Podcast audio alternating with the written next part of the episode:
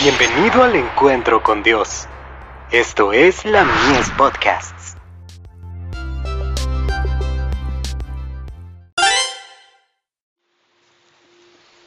Recibiréis poder. La obra de Dios caracterizada por la serenidad. Pero hágase todo decentemente y con orden. Primera de Corintios, capítulo 14, verso 40 encontré a un hombre y a su esposa, que afirmaban obedecer la palabra de Dios y creer en los testimonios. Habían tenido una experiencia inusitada durante los dos o tres años pasados. Parecían ser gente sincera. Dije a este hermano y a su esposa, que la experiencia que yo había tenido en mi juventud, poco después de transcurrida la fecha de 1844, me había conducido a ser sumamente precavida en la aceptación de cualquier cosa parecida a lo que en aquel tiempo enfrentamos y reprochamos en el nombre del Señor.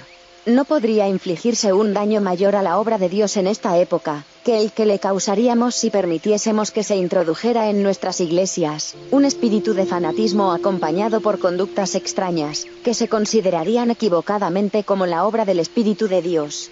A medida que este hermano y su esposa referían sus experiencias, que ellos pretendían haber tenido como resultado de haber recibido el Espíritu Santo con poder apostólico, tuve la impresión de que se trataba de una copia de aquello a lo cual habíamos tenido que hacer frente, y corregir en nuestros primeros días de existencia. Hacia el final de nuestra entrevista, el hermano L propuso que oráramos juntos, pensando que posiblemente durante la oración, su esposa experimentaría aquello que me habían descrito, y que entonces yo estaría en condiciones de discernir si eso procedía del Señor o no. No pude consentir en ello, porque se me ha indicado que cuando una persona ofrece exhibir tales manifestaciones peculiares, eso constituye una clara evidencia de que no se trata de la obra de Dios. No debemos permitir que estos incidentes nos desanimen. De tiempo en tiempo, nos veremos frente a casos tales. No demos lugar a ejercicios extraños que alejan la mente de la dirección profunda del Espíritu Santo. La obra de Dios se ha caracterizado siempre por la serenidad y la dignidad. No podemos permitirnos aprobar ninguna cosa que produzca confusión, y debilite nuestro fervor con respecto a la gran obra que Dios nos ha encomendado realizar en el mundo, a fin de prepararlo para la segunda venida de Cristo. Mensajes selectos. Tomo 2.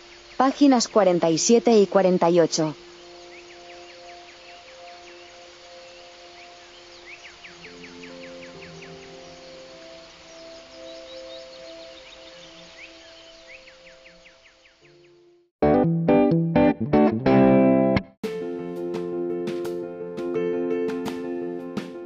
Visítanos en www.ministeriolamies.org para más contenido. Dios te bendiga. Thank you.